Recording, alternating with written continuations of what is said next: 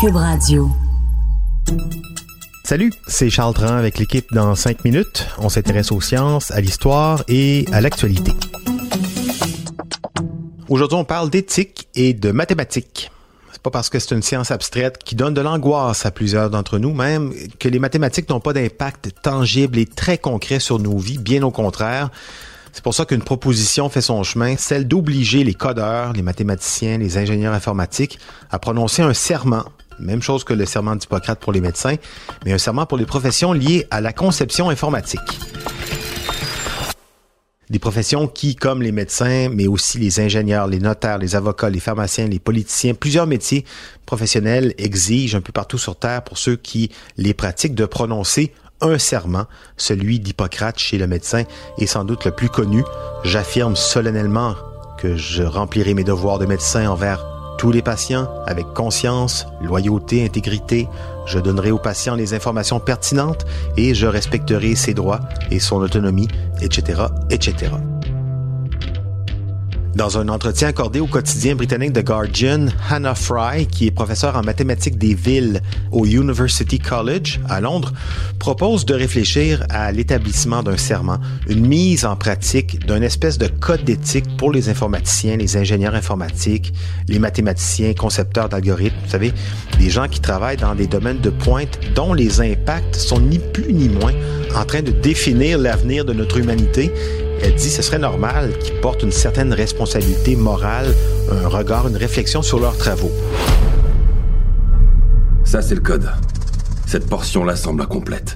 Il est en train d'écrire, mais dans quel but? Ce type peut faire disparaître une ville et il n'hésitera pas une seconde. Me fais pas le coup du 11 septembre. C'est pas juridique, mais un serment aurait au moins l'effet de pousser ceux qui le prononcent à sérieusement réfléchir aux enjeux éthiques qui viennent avec leurs puissantes lignes de code, leurs puces innovantes, leurs algorithmes ultra sophistiqués qui parfois même les dépassent. Hannah Fry donne exemple de la médecine. Elle dit que l'éthique, les futurs médecins, on leur en parle dès le premier jour de leurs études. Même chose pour les ingénieurs, la responsabilité pensée au pont de Québec. Et c'est pas nouveau la question de l'éthique en sciences non plus. Pensez à Einstein et ses réflexions sur l'arme atomique, ou avant lui un roman même sur la question Frankenstein, c'est ça, c'est les questions éthiques. Mais les informaticiens, les mathématiciens, les physiciens, parfois ils perdent un peu le contact avec la réalité humaine dans leurs travaux de plus en plus pointus. Les développements, en plus, sont exponentiels et, comme pour Einstein, leurs travaux, leurs découvertes finissent très régulièrement par les dépasser. Aujourd'hui, par exemple, on est rendu à confier à certains systèmes la décision de vie ou de mort sur une personne. C'est qui le responsable de la mort d'un piéton par une voiture autonome? Le propriétaire? La compagnie? L'ingénieur qui a développé le logiciel? Autre question éthique, un algorithme qui joue sur nos faiblesses pour nous vendre quelque chose. Qu'est-ce qu'on fait avec ça?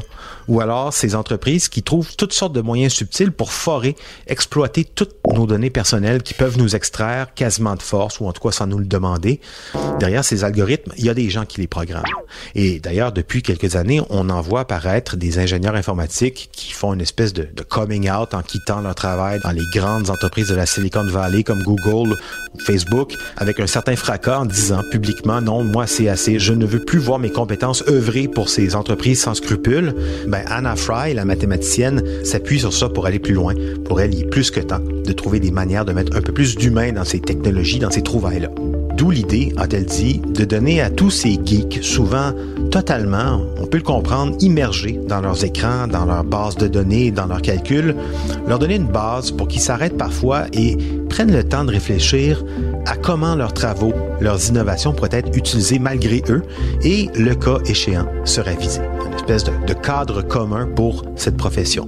Hannah Fry a donc été invitée par la prestigieuse Royal Institution de Londres dans le cadre de ses non moins prestigieuses conférences de Noël, un événement couru tous les ans depuis 1825, événement durant lesquels les plus grands scientifiques sont invités à parler publiquement de leurs travaux, lancer des idées comme ça qui finiront peut-être par marquer un temps soit peu l'histoire des sciences.